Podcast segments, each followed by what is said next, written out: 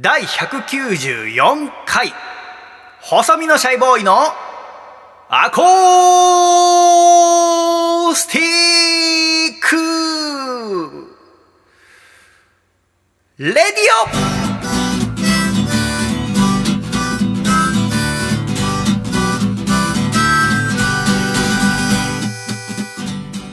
シャイ皆様ご無沙汰しております。細身のシャイボーイ佐藤孝義です。第194回細身のシャイボーイのアーコースティックレイディオこの番組は東京都江東区門前仲町にあります私の自宅からお送りしてまいりますこの番組の構成作家はこの方ですどうも、構成作家の笠倉です。よろしくお願いいたします。笠倉さんよろしくお願いいたしますお願いいたします。笠倉さはい。ん第194回細身のシャイボーイのアーコースティックレイディオを収録しているのは2020年9月19日土曜日の朝8時でございますねはい。おはようございますおはようございます。光が丘スタジオの天気はいかがですか？曇りですか今日は？曇りですね。でも随分涼しくなりましたねなんかこう、秋っていう感じですね。もう。うんどういうとこから秋を感じますか？まあやっぱり夜の、なんていうか、あれはスズムシですか？わかんないですけど。泣き始めてますしあ、ひんやりして、こう、窓開けながら寝れる感じとか。うーんまあ、秋来たな、と思いますね。秋ね秋今年の秋なんか楽しみなことあるんですか？えー、全然。幼稚園の運動会とかどうなってる運動会に関してアナウンスがないんですけど、昨日、えっ、と、幼稚園の遠足に、あの、娘が、あの、行ってきました。のああどこに？あの、プラネタリウムを見に行ったって言ってて、ちょっとどこのプラネタリウムかまだ聞いてないんですけど、あー。の、まあ、密な状態避けて一席空けてっていうあの映画館形式で、はい。えー、見たって言ってましたね。星座のへ解説を見て。プラネタリウム行ったの初めてかな？初めてって言ってました。あまあ、言ってましたというか、そうですね。家族でも行ったことがないので。ああ そうだよねあんま5歳が自主的にはい行ける場所じゃないよね。近所の公園感覚でああそっかプラネタリウムか最後行ったのいつかな？あいつだろうでも小学生の頃とかですね。あの前ー私のその東京商船大学っていうのは船の大学でさ、はい。そこにはあの現存する日本で一番古いプラネタリウムがあるんだよ。えー、っていうのも要はそのやっぱ航海士を育てるからさはい。星を見て角度とかを見なきゃいけないわけ。でその実習のために使うプラネタリウムがあるの。えでそれが毎年文化祭の時とお海の日かな？に公開されてたんだけど。昔そこに夜一人で忍び込んでさ。ー、ああ。一人で見てたことあるよ。へえ、うんロマンチックだったなあれ。いいですね。うん。一人で。うん。先週のお配信第193回のおアコラジが配信された日は君の誕生日でしたけども。はい。家族でどっか行ったりしたんですか？家族で、あの、食事に行きました。ビストロに行きました。ビストロ？あの、ビストロが何かは、そんなに分かってないんですけど、よくそれでビストロって言えたね。私も ビストロって何なんだろうって今思った。レストランでいいじゃない。レストラカンだよね。レストラン。あね。ああの、フレンチ系の料理を出してくれるレストランを予約してくれてましたね。おそらくうちの嫁さん。ねえーレストランとビストロが何が違うのかとかビストロがレストランの中のどういう景色なのかなんて調べりゃ一発で出るだろうけど なぜ一発で調べるだろうことを調べずに行ったのか。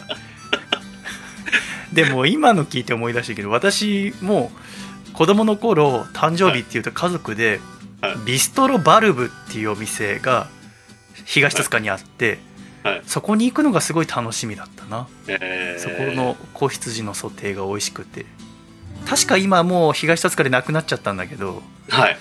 ビストロって聞くとやっぱ私はバルブって思うねえはあ、えで何食べたんですか？なんかいろいろ食べましたよ。鴨のコンフィとか、ああとなんかこう、まあ、サーロインのこう肉を食べ、あうーん子供たちもなんかこう喜んでましたよ。特別な感じで。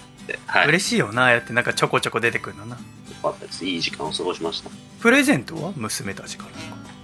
娘からは、まあなんか最初、ドッキリというか、は ハート型の箱を急に渡されて、あ。はで、あの、パカッて開けたら、でっかい雲の、え？なんて言うんですか、フィフィギュアっていうか、ぬいぐるみというのか。あ、うわバーって出てきて、タランチュラみたいな君形状それの、無理でしょ虫苦手だから。うえーってリアクションしたケラケラ笑って、なんかドッキリ大成功みたいな感じで、あの、ホワイトボード、はまあ、看板形式のホワイトボードみたいなのがあって、そこにドッキリ大成功、多分嫁さんがああ字で書いたんでしょうね。なんかそれドッキリしてきて、で、なんかその後に嫁さんが、えっ、と、本当のプレゼントを渡すみたいな感じで、ああなるほどねあの、まあ、老舗のメーカーのウォーターマンっていう、あの、文具メーカーの、ちょっといいペンを、はい、いへーただきまして、あそうですかなんかちょっと企画性を出してきましたよ。うわ企画性出してきたな ちゃんと構成されたプレゼントでしたよ。そうだね一回驚かしてからだってそのハート型の箱もらった時点じゃそれがプレゼントだと思うわけだもんねそうなんですよね。で開けたら雲でいや、はいお父さん虫苦手だからはい。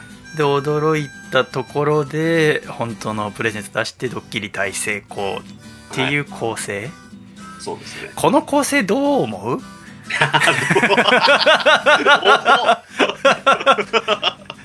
まあ非常に古典的でいいそうですね。王道、まあ、ベタですよね。もなんかダメ出しとかしなかったんですか？う、しないです。ここはでももうちょっとこうした方がって。最悪最悪な空気になるでしょ。あのその気持ちは一回受け取っといて嬉しいのはまずちょっと置いておいて。だけど、嫌な作家だな。もう来年から何もしてもらえなくなりますけど。あそうですか。でもそんな風に祝ってもらえたのか、ありがたかったです。ね。ああいいことだな。はい。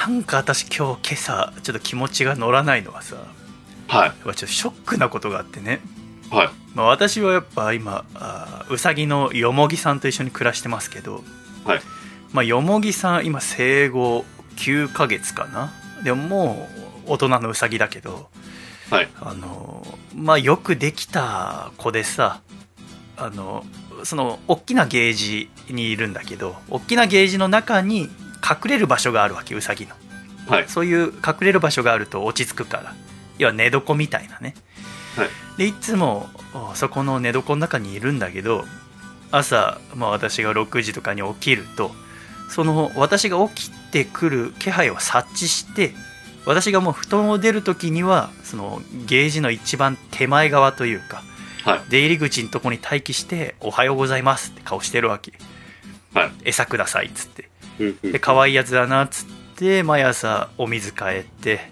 えトイレ変えてで餌あげるっていうのが日課なんだけどさはい。うん今朝朝起きてもそのよもぎさんが出迎えてくれなかったわけ。そんなことないからさ、はあの病気になったかなと思ってちょっと心配してでよもぎの様子見て「大丈夫か?」っつったら「うん!」ってこう前足をピャって出して私の手を引っかこうとするわけよ。ピャッ、はい。なんか怒ってんだよ。なうんこんなことないからさ普段。なんでだろうと思ってあそうだって思い当たったのがさそのうさぎを育てていてね。で私はだからうさぎ四つ葉と合わせても10年ぐらい一緒に暮らしてるけど基本全然なんだろう手がかからないのうさぎって。はい。自分で全部やるからであんまりこう構いすぎてもいけないわけ。あの部屋で散歩とかさしてても。基本その撫でたりとかしないで好き勝手に動いててもらった方が彼らも楽しいわけ。うん。でたまにでも1時間に1回ぐらい寄ってくるの。うん。そっと近くに。でその時にちゃんと撫でてあげることが大事なわけ。はだから基本的にはほっとくんだけどたまに甘えてきた時にちゃんと撫でてあげたり。あ。おやつを与えることによって信頼感っていうのができていくんだよね。やっぱ草食動物だからさ基本的にこう弱い立場のもんだからあんまり他のひ動物とか人間ってものを信用してないわけ。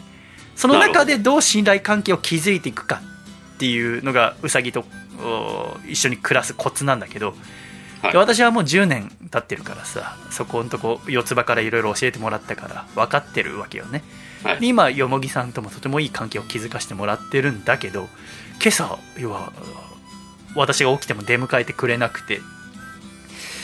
でそれはさそのうさぎを飼ってて、えー飼い主さんが一番うんなんて言うんだろうな困ることというか、はい。恐れていることっていうのは何かっつうとうさぎってのはあの歯と爪が伸び続けるのね、でその伸び続けるのをほっとくと病気とかになっちゃうから歯の方は定期的に硬いものを食べさせるのよ。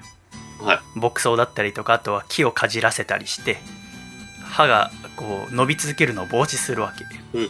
で爪も伸び続けるからで野生のウサギはその野原とか歩いてるからあその爪が勝手に削れていくんだけどはい。普通に家で飼ってると爪伸び続けちゃうから飼い主が切らなきゃいけないのよ。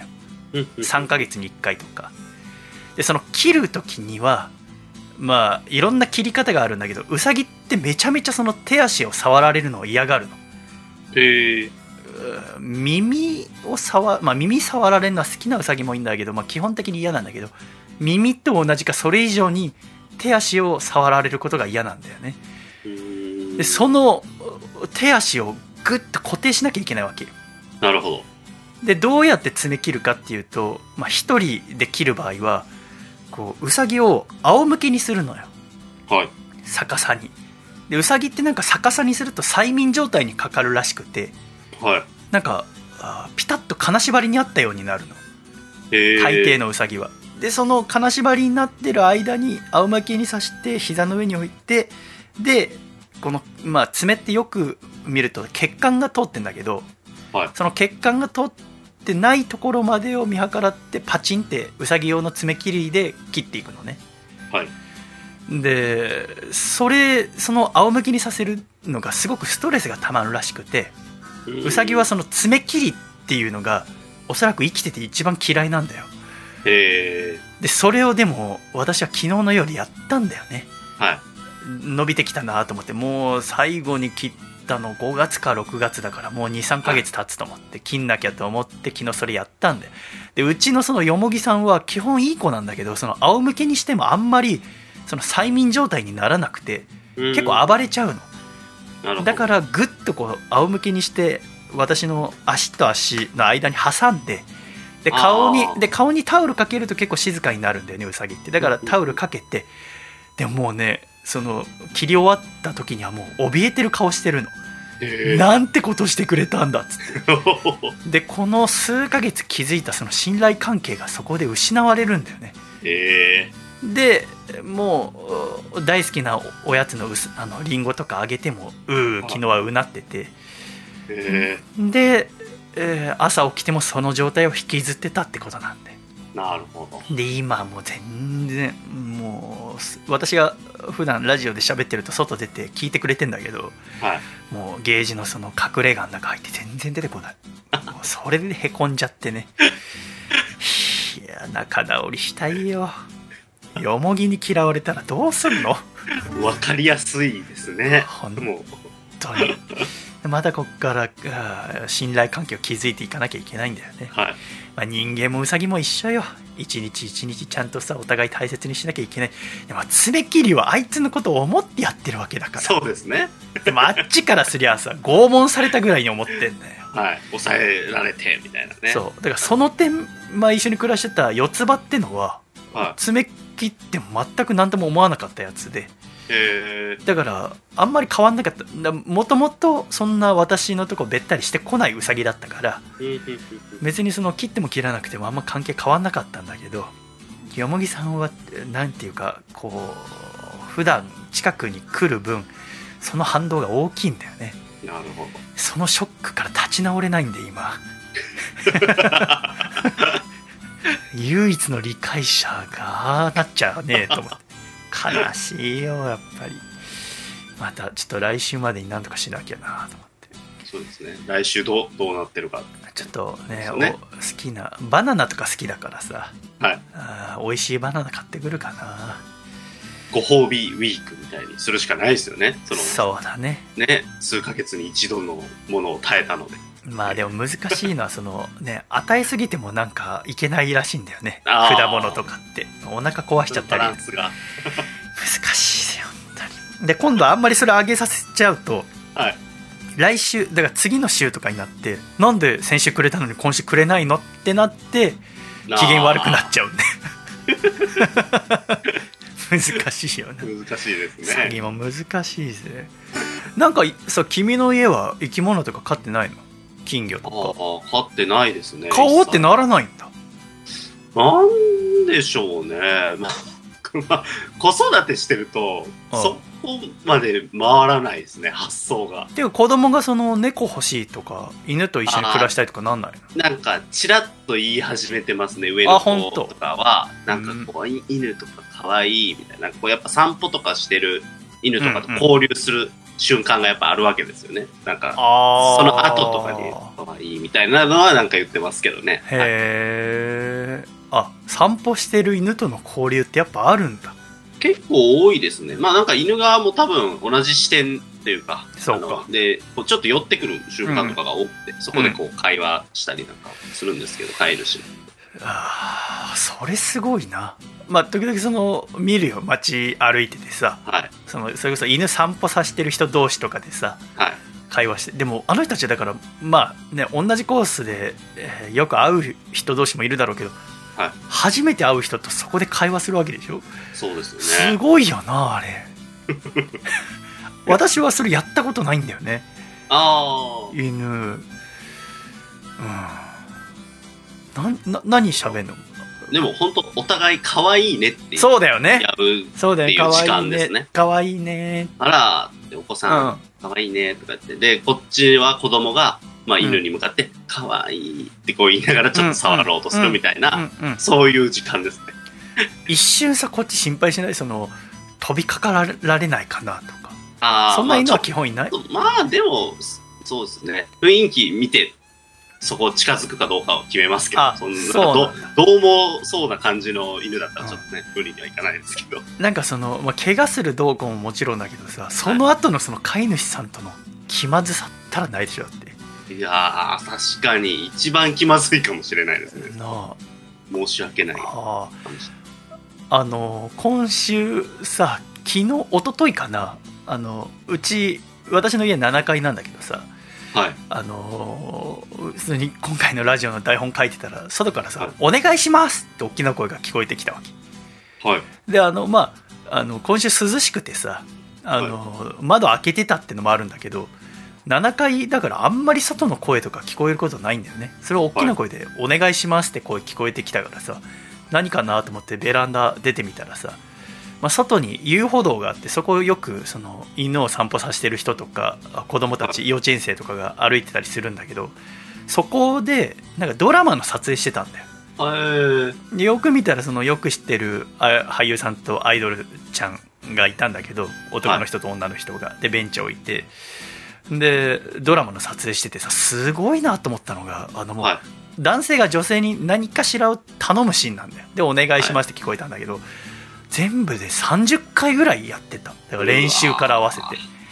で練習の時はあの透明なプラスチック製のあのマスクはずきルーペ逆にしたみたいな。はいはいはい。のをつけてやるんだね。でつけてで本番になるとそのそれを AD さんかなんかが回収してはい。でそのさ撮ってまたテイクいくつとかってあるわけじゃないですか。そうですね。だから一回カット入るとまたそれを AD さんが持ってってつけて俳優うさんにで指示聞いてでまた撮るってなったら、あの外してみたいな。でおそらくドラマの中で1分ぐらいのシーンだと思うわけ。はい。だけど3時間ぐらい撮ってたな。うわすごいよなドラマってと思っていや、ほんとすごいと思います。でそこでさその男性が女性に土下座するんだよね 最初はベンチに並んで座ってんだけど、はい土下座するシーンでさ人が土下座するの初めて見たはあ 生でああ。見たことある？ないですね。確かにないな。初めて見たちょっと生で見るとショッキングだないくら作り物だとは思いつつああ、まあ、そうですよ。しかも何をお願いしてるか分かんないんでそのセリフ聞こえないから。でもその「お願いします」のとこだけやっぱかなり大きい声で言ってるらしくて。切実にお願いします。でもそれ言あのってるけど。本気でさやっぱドラマの撮影ってすごいよな。すごいですね。あ。れはすごいや。ちょっとどんな風になってるのか見てみようと思うんだけどさ。気になりますね。気になるでしょなんかその今こうテレビ電話で収録してますけど私のなんか気になることありませんか、え？気になる。君なんか今日収録前にいつもと違うとこあるんですけどって私に言ってきましたよね。それはあの何ですか？最初画面よく見ても分かんなくて何って聞いたらお香炊いてるんですけど分かるかバカと 匂いですからね。これ分かるようになったらテレビ電話ももう本物だね すごいよね。匂いも伝わるようになった。そうですよね。なあすごいよな。でもまあいつかそうなるのかな？なるんじゃないですか？もうあと、あとそれぐらいじゃない？ですか。そうだ匂い。ねあとはまあ感触とか。感触。ああそそっかって。お香を炊いてるんですか？ここを炊かせていただいてます。あリラックスしながら。へえ大学生男子ですか？初めて。一人暮らしして。一人暮らしして彼女今度家に来るって時の慌ててあの木の箱。大学生の時一人暮らししてるやつの家に全員あったんだあの木の箱に入ったあのお香 あれ。ビレバンとかで買ってきた、ムード出そうとするっていう。なんか甘ったるいバニラの香り。いやーあのバニラの香り嗅ぎたくねえなもう。私はあの無臭が好きだからさ。はい。いやー考えられなかったなあのバニラの香りさしてるの。あれ大学時代の思い出のにだから寮暮らししてる時もさはい。寮なんてまあ部屋ちっちゃいけどさそれぞれの部屋でお香の香りしてたな。あ、あのちっちゃい部屋で全部全部誰何かしらお香炊いて私もだから西村とあんま喧嘩になったことないけど一緒にはい。2人部屋で暮らしてた。西村がある日お香を炊いた時は喧嘩になったな。あのまあ境があるとはいえ部屋の中にやっぱ匂いは分かるから まあ広がりますしね、お香って結構。頼むからそのバニラの香りやめてくれっつってバニラ。なんかね西村が一回アジアにはまった時期があって アジアに。はい。そうなんかガネーシャのポスターとか飾り始めた時あったんだよね 本当にああそっかお香炊いてるの私はねはい。椅子を変えたんですよ今週ああ。はいはいはい。あのまずこのそもそもこの今このテーブル机はさ私あの小6の時から使ってるの、はい。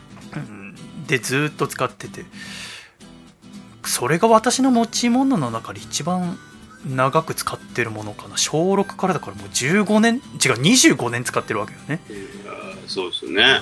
小1からか。はい。だ。から君の娘あと半年で小学1年生でしょそうですね。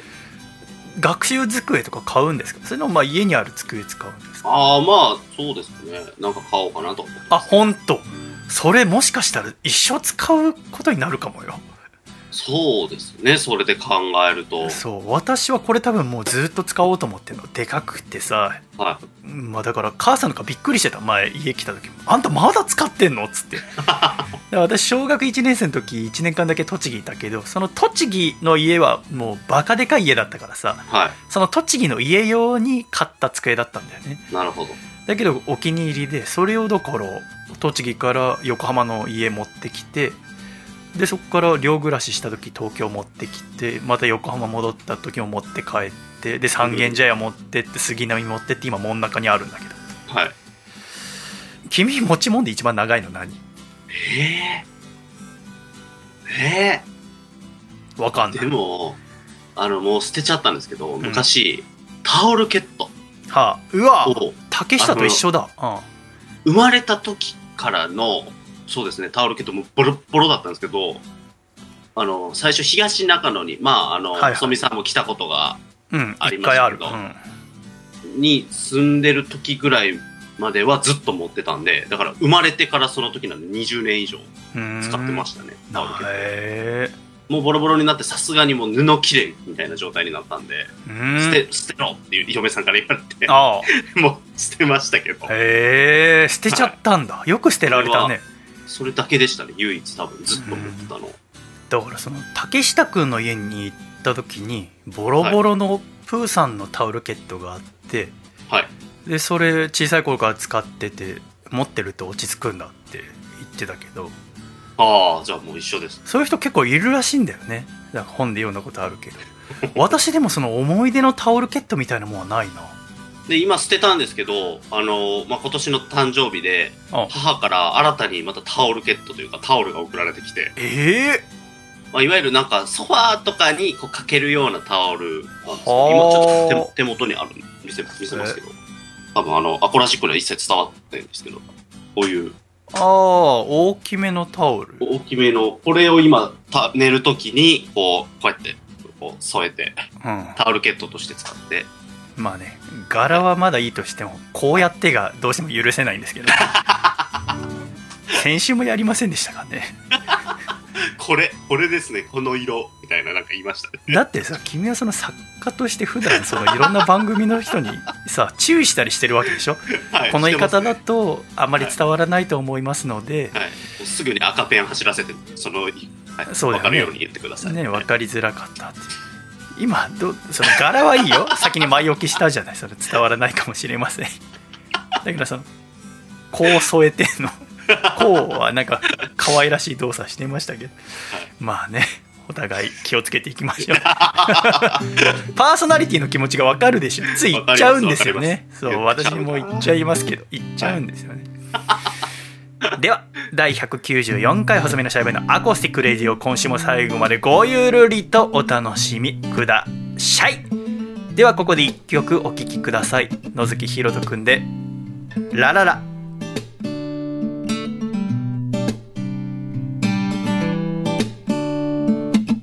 日光がそっと部屋を包んだ朝。ネットでさっと髪を溶かして。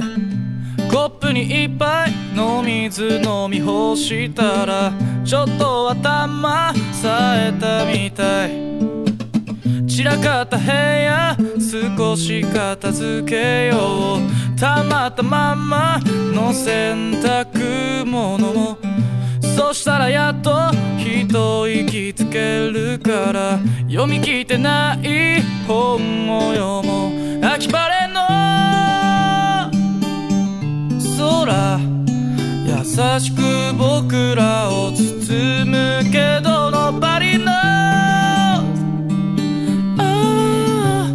ああの風が運ぶざわめきの中今日がどんな昨日までの今日よりも素晴らしい日そさ。きっとなくした。ものはなくしたままで。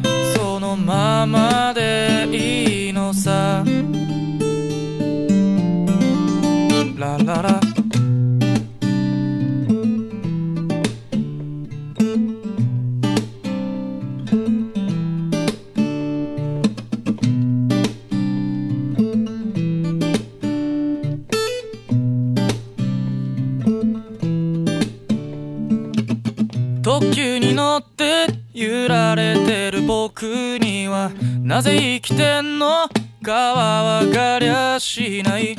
右手でキュッと掴んだ君の手はちょっとヒヤッとしてたみたい。バレバレの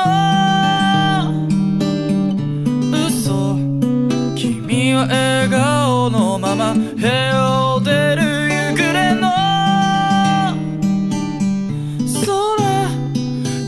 だけが今のきらめきだから今日がどんな昨日までの今日よりも素晴らしい日そうさ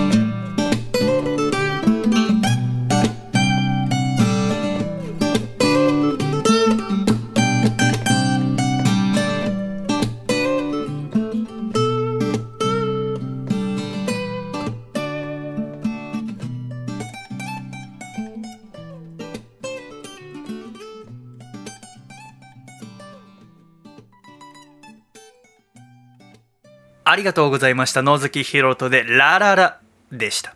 では。ジングル。兵庫県。ラジオネーム。アマシット。さんからいただいた。細身のシャイボーイがお父さんと仲直りする方法。お父さん。20世紀梨は今世紀でも食べられるよ。細身のシャイボーイのアコースティックレディオ。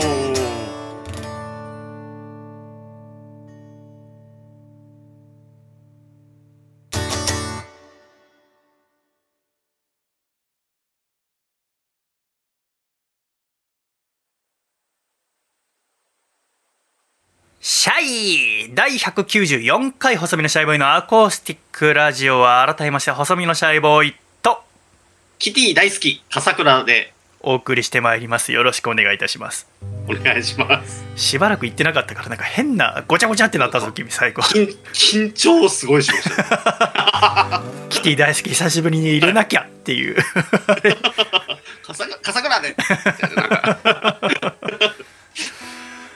うんあの今週散歩しててさはい。あの近所の中学校か高校の部活の子たちがランニングしてたんだけどさはい。久しぶりに見たなと思って今年入って少なくとも半年ぐらいはランニングしてる姿見てなかったから部活で、はい。なんだかああ久しぶりだなと思ったんですけど君中学生の時は何の部活に入ってたんですか？僕はサッカー部に入ってました。ああサッカーか。はい。ポジションは？ポジションミッドフィルダーでしたね。へえ、はい。ヨーロッパサッカーとか興味ないんですか？僕、あの、興味なくて、あああの、サッカー、まあ、高校はアメリカンフットボールとか言ってたんですけど、やってた競技に全然興味ないんですよ。だから、知識とか全然なくて。あだからそれこそアメフトも今週かな？この12、はい。2週で始まってさ新しいシーズンはい。でダゾーンでそのおヨーロッパサッカーも始まったから見てるんだけどさ、はい。たくさんありすぎてどういう文化なのかあんまり分かんないんだよねああ。ちょっ。とそこも勉強してみたいなと思ってんだけど、はい詳しかったら教えてほしかったんだけどはい。一切詳しくなくて。まあそっかそっかちょっと誰か探してみよう私は中学生の時はあのソフトテニス部に入ってたんですねはいでソフトテニス横浜の平戸中学校でやっててで高校入ってから公式テニスを始めたんですけどでそこからテニス好きになってでえーこの1ヶ月ぐらいは全米オープンがやってましたのでねアメリカで。それをワウワウで見てたんですけどで決勝が終わってで今回は女子シングルスで大坂なおみ選手が優勝してうん。2年ぶり2回目。で車椅子テニスの男子シングルスでは国枝慎吾選手が優勝してるんですこれが5年ぶり7回目ですけどね。うん。で女子ダブルス車椅子の部で上地結衣選手が優勝。うん。で上地選手はあシングルスでも準優勝ってことですけど素晴らしいですよね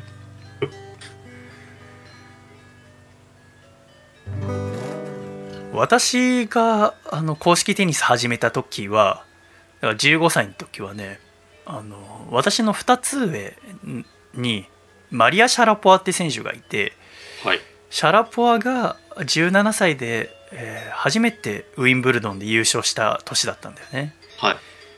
でその時ウィンブルドンで優勝した男子はあフェデラーだったけどうんでもこの年の全仏で確かナダルって選手が初優勝してやっぱテニス雑誌はフェデラーナダルが表紙飾ること多くて女子選手だとやっぱマリア・シャラポワ一色だったんだよね。うん。シャラポワフィーバーというか。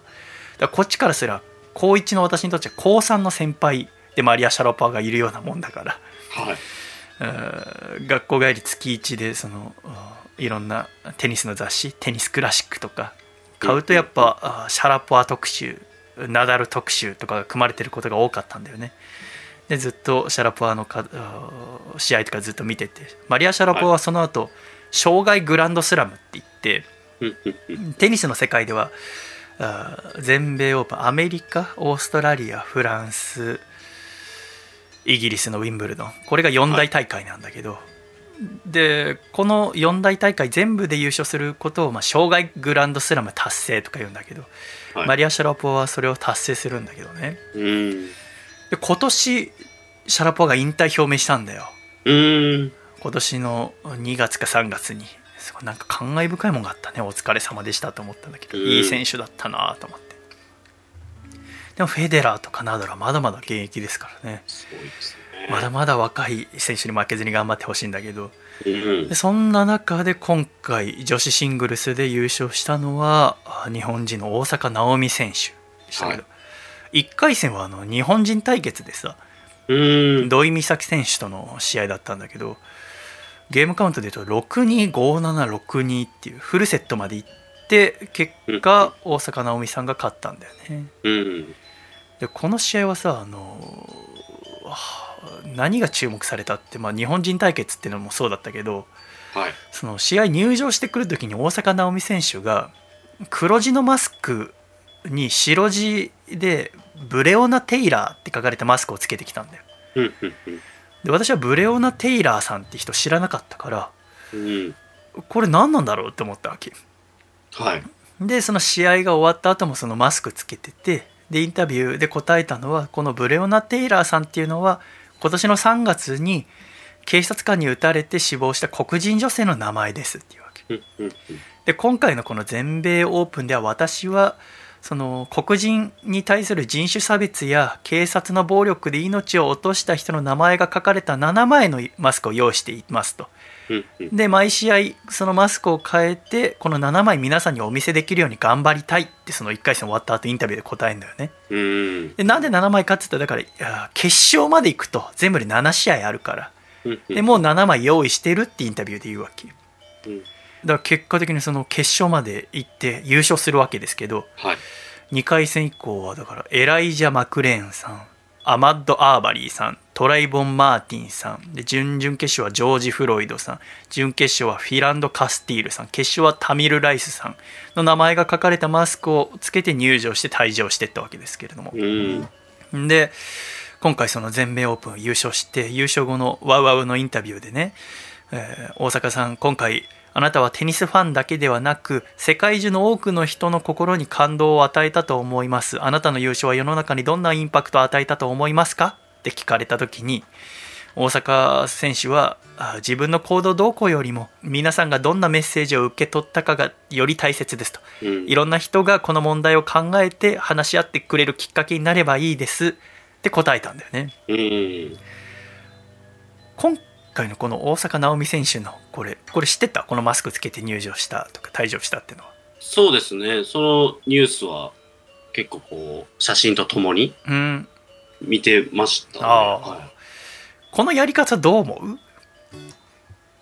どう、まあ、どうなんでしょう。結構これもなんか賛否両論はあると思うんですけど、僕はそれはないよっていう感じではなかったですね、その写真見たときは。うーんなんか私が思うのはねやっぱテニスってすごくこうメンタル面が大事なあスポーツなわけはい。だから私がちょっと心配したのは例えばその、まあ、この行動に対して、まあ、今回の全米オープンは全部無観客で行われたのよね試合がうんうん。だけどそのなんか世間の風潮として大坂選手のそのおマスクの行動が素晴らしいとされたとしてもうんうん。その場合じゃあ例えばじゃあ白人選手と当たった時に大坂なおみさんに白人選手が勝っちゃうとなんか変な感じになるんじゃないかなとか。でそれを恐れてその相手選手が思うようにプレーできなくなるんじゃないかなとかまた相手が黒人選手だったとしてもメッセージを表に出している大坂なおみ選手に比べてこっちの選手は何も行動してないみたいなことを言われてしまうんじゃないかなってことをちょっと心配してたんですよね。でも今回そういうことはなかったの。はい。私が知る以上はね。うん。でそこはすごく安心したんだけどでまあ今回その大坂なおみさんは何を考えてこのような行動をしたのかって私も考えてみたんだけど、うんうん。まあ、その全米オープンの前から日本はもちろん世界のメディアでブラック・ライブスマターをはじめとした運動が取り上げられていることは大阪さんももちろん知ってたわけですね。うん。でも人種差別とか黒人差別に関する議論が起きていないことも知っていたわけですよね。うん。じゃあどうやったらこのお問題をみんなが話し合ってくれるだろう関心を持ってくれるだろうって考えたと思うんです。うん。でその時にメディアや SNS から情報を与えられるだけではそれぞれの人が考えるきっかけにはならないと。うん。じゃあどうやったら自ら考えるかというと自分から調べて情報を得ること情報を自分からつかみに行って得ることによって人は関心を抱き理解を深めて自分の意見を持ち議論を始めるって考えたんじゃないかなって私は思うんですよね。うん。笠倉くんがアフリカ系アメリカ人黒人の人たちに対する人種差別ってものがこの世にあるっていうのを初めて知ったのはいつですか？中学生ぐらいの頃ですかね。それ何きっかけとか覚えてる？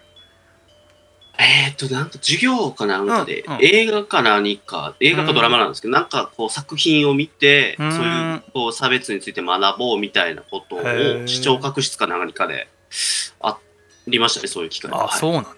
私は、えー多分小学生の時だと思うんだけどはあの教科書にキング牧師の話が載ってたんだよねい。うん。でそのキング牧師の話を教科書で読んだのが一番最初じゃないかと思うんですねはい。でこのキング牧師マーティン・ルーサー・キング・ジュニアさんっていうのは黒人の公民権運動を率いた人ででキング牧師の有名な演説は知ってますか？あの I have a dream っていうのが有名な演説ですけど、あの演説が行われたのは今から約60年前の1963年8月28日なんですね。これはアメリカのワシントン DC で行われた人種差別撤廃を求めるデモワシントン大行進の最後に行われた演説なんだってうん。でこの時キング牧師は34歳だってこんな若かったんだね、へーあの演説した時って若い。私はもっと4 5 0歳の時だと思ってたんだけどはでこの演説が行われた場所っていうのはリンカーン記念堂の前なんですね。でこのおエイブラハム・リンカーンさんっていうのは第16代アメリカ合衆国大統領ででこの方は1862年に奴隷解放宣言っていうものを行ってるんですね。リンカーンさん。は。でキング牧師はあそれから101年後約100年後のこのワシントン大行進での演説の時にこう言ってるんですね。奴隷解放宣言がされた100年後の今現在我々は痛ましい現実に向き合わなければならないそれは黒人が未だに自由ではないということだと。100年後の今黒人は未だにアメリカの社会の片隅で惨めに暮らし自分たちの国なのに国外追放者かのごとく感じてしまう。ってその演説の中で言ってるんですね。うん。そして「I have a dream」私には夢がある。それはいつの日かこの国が立ち上がり全ての人間は平等に作られているということは自明の真実であると考える。というこの国の心情を真の意味で実現させるという夢である。うん。って演説の中で言ってるんですよね。だこの演説がされたのはリンカーンがあ奴隷解放宣言をして100年後なんだけどこの奴隷解放宣言があされて一回黒人の人たちはすごく希望を抱いたんだけど100年後でも変わってないじゃないかって、うんえーキング牧師は演説の中で言ってるわけですね。じゃあその演説がされてから60年後の今この2020年はどうかっていうと今年の5月にはジョージ・フロイドさんの死をきっかけに世界中で抗議活動が起こってデモ隊が警察と衝突したりコロンブスの銅像が倒されたりしたわけですよね。うんってことはやっぱりキング牧師が夢見た社会とはまだ程遠いですよね。うんでこの人種差別ってものは私もお自分が気づかない間に自然にしていてそれを思い知らされたのは去年の1月でね。うん。で私は1月が誕生日なんだけど去年の1月で30歳になったんだけど、はい。まあ、その時ラジオやってなくてであんま人と会わなくてずっと一人で過ごしてたんだけどで私の友人が「シャイたまにはみんなで食事しなきゃダメだよ」って言われてパーティーを開いてくれたんですよ。誕生日パーティーをね。はい。1月末に。で知り合いのお店を貸し切って30人ぐらいかな来てくれたの。それはもう私の知ってる人だけじゃなくていろんな人が来てね、でみんなで一緒にご飯食べようってなったんだけど。でその中で友人の知り合いで私の初めて会う人で、まあ、仮に田中さんとする田中さんって人がいて女性でね、はい。でその人を私、えー見た時にあ海外の血が入ってるなと思ったわけ。うん。日本人じゃないのかなと思ったけど話してみたらすごく流暢に日本語を喋られたからはい。で私はその人に「あなたはハーフかクォーターですか?」って聞いたの。うん。普通にご飯食べながら自然に何の気なしに。したらその田中さんが私に「シャイさんは純血ですか?」って急に聞いてきたの。その時私びっくりしちゃって「え？っ?」て思ったの。そしたら田中さんが「いや今ハーフかクォーターですか?」って私に聞聞きましたよね。って。だから私は反対に聞いたんですかシャイさんは純血ですか？って。その時でそしたら周りの人があの気づいて「おいおい田中あんまりシャイさんいじめんなよ」っつったら「あごめんなさい」っつってなんかちょっと、まあ、ジョークじゃないけどうんうん。言ってきたみたいなんだよねなるほど、なるほど。でもその後おそのパーティー終わって家帰った後に思ったのは田中さんの言う通りだなと思ってうんうん。初めて会う人に「あなたはハーフですか？クォーターですか?」って聞くっていうのはうん。うなかなり失礼なことだなと思ったわけ。でもよく考えりゃすごく失礼なことだけど全然その時は最初質問した時は何の気なしに私は聞いたんだよねはい。別に失礼なことを言ってるとも思ってなくて「あなたはハーフですか？クォーターですか?」って。でハーフですっつったらじゃあお父さんかお母さんそのどこの国の人なんですか？って聞こうと思ってたぐらいだから、はい。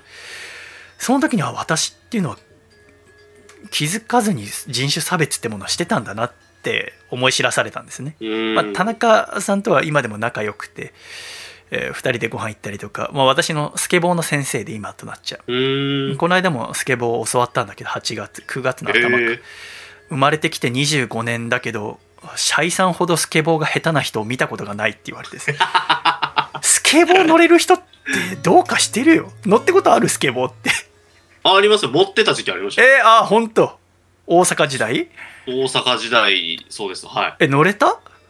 乗れましたけど、今多分一切乗れないと思うんですけど、は全然乗れないんだよい。いや、なんか今話聞いた時に絵が浮かばなかったです。想像できなかったです。細見さんがスケボーに乗ってる。あシャーシャー乗ってる感じ イメージ。下手なんだよだからプロテクターつけてさメットつけて練習してんだけど、い、やーシャイさんほど下手な人見たことありますはっきり言われてるんです。だってまあ今仲良くしてもらってんだけどはい。だけどそれがまあ田中とのまあ出会いだったんだけどね、はい。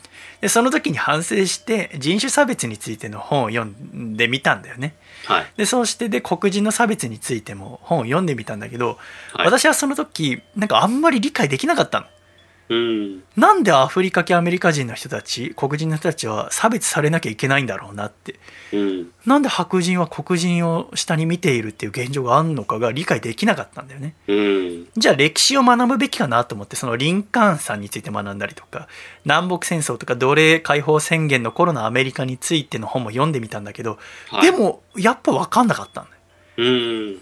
でそれをマシューに話したのマシューっていうのは2年前に京都でワンマンライブした時に来てくれたお客さんではい。でその時マシューはだから二十歳だったかなで今22歳かなんかだと思うんだけどはい。あの日本に恋人がいてでその恋人に会いに来た時に私のライブにも来てくれたんだよねうん。でそこからあー今はワシントン DC にある大学に通ってんだけどそこで仲良くなって私は今英語を教えてもらったりとか。はい。あとまあ普通に、えーテレビ電話したりしてるんだけど。はい。でそのマシューに「いや俺全然分かんなかったよマシュー」って話したの。でどういう本読んだりしたのって聞かれて「いやこういう本とかこういう本読んでみたんだよ」っつったらうんうん「あシャイそれじゃダメだよ」っつって。うん。アメリカ大陸がどうやって見つけられてどのようにして黒人がアメリカで暮らすようになったのかっていうところを知らないとうん多分日本人のシャイがあ理解するのは難しいと思うよって言われたの。うん。あなるほどねと思ってマシューに教わった通りその時代について、えーの本読んでみたら少しずつ理解し始めることができたんだよね。で今回その大坂なおみさんの行動っていうのを私はすごく驚かされてうん。えー尊敬をしますしすごく勇気のあることだなって思うわけ。うん。だってそのキング牧師もさ50年前に白人に撃たれて暗殺されてるわけですよね。うん。公民権運動を率いてさ。で同じようにこうそういう活動のリーダーだったそのフレッド・ハンプトンさんとかマルコム X さんとかも暗殺されてるわけですよね、でもちろんそれを大坂なおみさんは知ってるわけじゃないですかうん。だから自分の身が危ないかもしれないっていう恐怖にさらされるっていうのは分かってるのに、えーその恐怖っていうのは日本人の私は分からないわけですあんまりね。うん。だけど大坂なおみさんはもちろん分かってるわけですよね。でも大坂なおみさんはもう日本人なんですよね。うん。ってなるとやっぱ日本人の私には分かんないけど日本人の大坂なおみさんは感じているっていうのはなんか変なに言葉ですよね。ってなるとやっぱ日本人のなんて関係がないわけですね意味がないわけです。で大坂なおみさんはインタビューの中でそのいろんな人がこの問題を考えて話し合ってくれるきっかけになればいいって言ってましたけれども優勝後のインタビューでね。で今回のこの一連の行動に対する私の解釈としてはうんまずそのリンカーン大統領による奴隷解放宣言のこととかキング牧師のその「I have a dream」の演説っていうのはあ教科書にも載ってるぐらいだから我々は子供の頃から教わってきたと。で日本でも世界でも知らない人はいないと。じゃあ世界は変わっただろうか。その演説された60年前と。考えるといや変わっていないと。奴隷解放宣言がされたのは160年前だけどもじゃあ変わっただろうか。変わってないいまだに黒人は差別を受けながら暴力に怯えながら暮らしていると。ということは学校で教わっているだけではダメなんだなって大阪さんは思ったと思うんですうね。ん。メディアもブラック・ライブズ・マターのこととかを報道はしてますけどそれでも変わってないわけだからメディアから情報を受け取るだけでもダメなんだな教科書に習っただけでもダメなんだなって。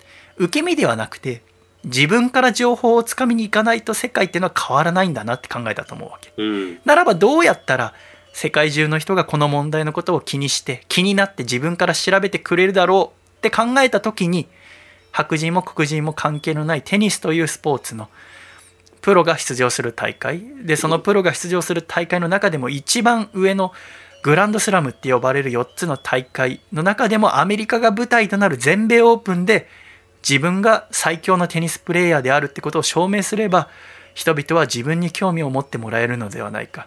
で興味を持ってもらって自分がで大阪さん自身がメッセージを発信するだけではみんなにメッセージを受け取ってもらうだけでは意味がないことは今までの歴史から分かっていると。ならば、うん。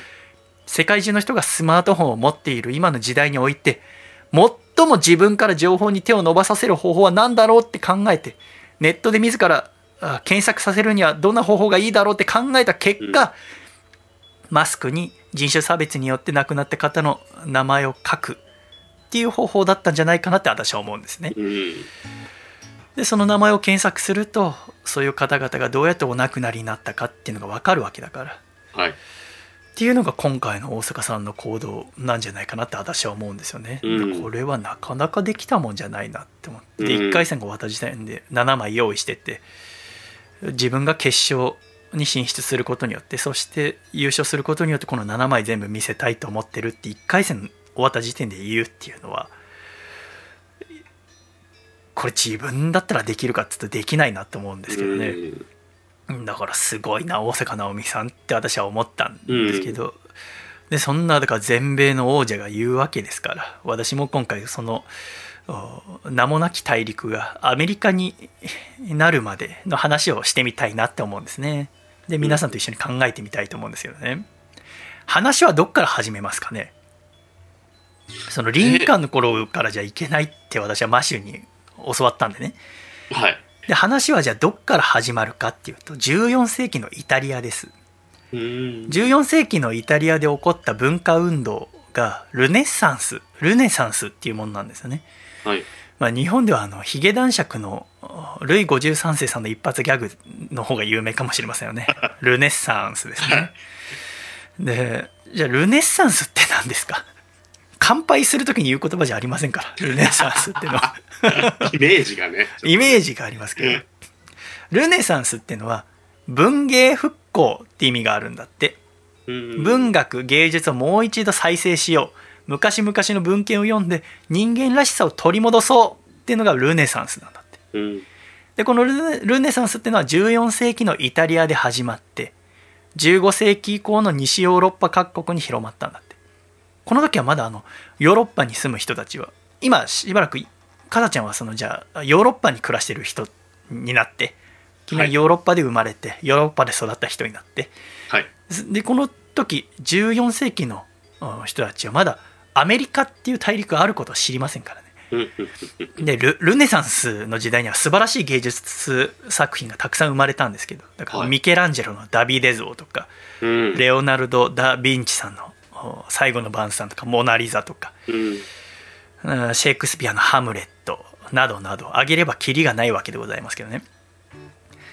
レオナルド・ダ・ヴィンチさんのことをさなんて呼んでます？もし会話するとしたら。ダヴィンチとかですか？ダ・ヴィンチはい。って言いますよね、レオナルドっていうよりも多分ダ・ヴィンチっていう。そうですね。ダヴィンチのイメージがありますね。はい。あのレオナルド・ダ・ヴィンチっていうのはあのヴィンチ村のレオナルドさんって意味なんだって。へえ。だから「ダ」っていうのが「ないないの」って意味なんだよね。なるほど、なるほど。ヴィンチ出身のレオナルド。だからダ・ヴィンチだけだとヴィンチ村のっていうことになる からあレオナルド・ダ・ヴィンチさんのことを話す時はレオナルド・ダ・ヴィンチって言ってあげた方がいいってことですよね。私の場合だから細身のシャイボーイだ横浜ってことですから。そうですよね。横浜村出身の細身のシャイボーイ。で私のことを「だ横浜」って言ったら「いや 横浜村の横浜村の」っつって まあでもまあ今ダ・ヴィンチっつったらもうレオナルド・ダ・ヴィンチだろうからまあはい。いいっちゃいいんだろうけど、でもその天国にいるさレオナルド・ダ・ヴィンチが「俺村の名前で呼ばれてるよ」って。めっちゃ出身地言われるみたいな。ダヴィンチ、ダヴィンチ。そう。雑誌の名前にもなってるよって。そうです。なだからもしなんか会話すの中で出ることがあればレオナルドもぜひ言ってほしいと思うんですけどね。まあそんなあ芸術たち芸術家たちが生まれたのがこのルネサンス期っていう時代ですけれども、はい。ルネサンスが始まったのはイギリスでもなくフランスでもなくドイツでもなくイタリアなわけですうんなんでイタリアなんですかね？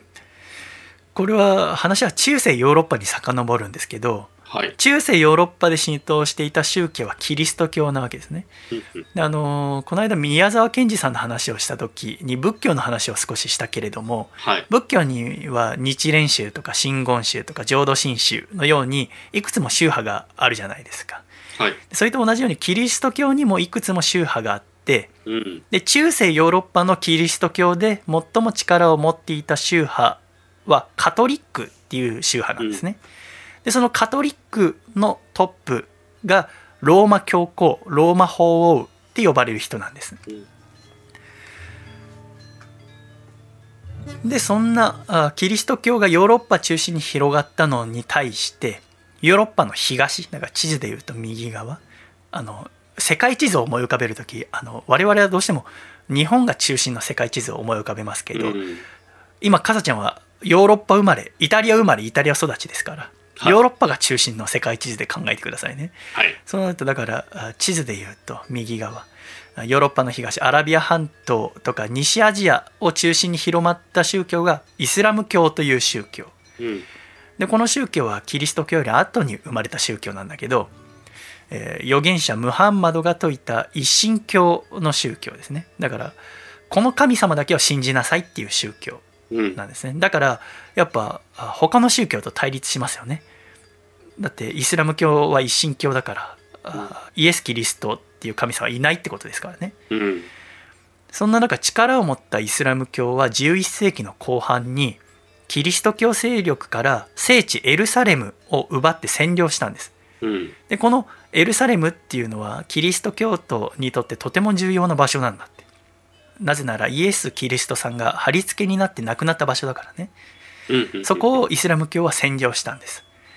でローマ教皇はあ許せないってなって何とかしてこのおエルサレムをイスラム教から奪還しなきゃということでローマ教皇の呼びかけで編成された軍隊が十字軍っていう軍隊なんですね、でこの十字軍は西暦96年に第1回十字軍がエルサレムの奪還を目指して出発したんです。うん。でそこから約200年にわたってイスラム教とキリスト教は激しい衝突を繰り返したんです。十字軍の遠征はん。計7回も行われたんですね。ヨーロッパからあそのエルサレムに出てったわけです。でその結果どうなったかっていうと十字軍はイスラム教から聖地エルサレムを奪い返すことはできなかったんです。うん十字軍は失敗したんですね。で14世紀に入って教会の権威というものが揺らいだんです。それまで教会が絶対的な力を持っていたんだけど十字軍が200年かけてもエルサレムを取り戻すことができなかったからその言い出しっぺのローマ教皇の立場がなくなるわけですよね。権威というものが少し減弱くなっていくわけです。で十字軍で外の世界を見たヨーロッパの人たちは教会の言ってることって本当なのかな？ローマ教皇の言ってることって信じていいのかなでたらめなんじゃないかなってちょっと思っちゃうわけですね。うん。で教会が信用できなくなった人々は徐々に教会中心の価値観生き方っていうのをやめて人間中心の価値観個人を重んじるう人間中心の価値観ってものに移っていったんだって。うん。このような背景があって14世紀に始まったのがルネサンスってものなんだってさ。うん。教会の言うことよりも人間らしく生きることを大切にしよう文芸復興っていうのがルネサンスなんだって。はい。でもさ急に人間らしく生きようって言われても無理なわけです。なぜなら、まあね。この時のヨーロッパっていうのはもうキリスト教中心の世界が始まって1000年以上経ってるからなんですね。うん。日本で言ったら今の我々がその1000年前って言ったらもう平安時代ですからはい。急にその平安貴族みたいに生きようって言われても無理じゃないですか、うんそうですね。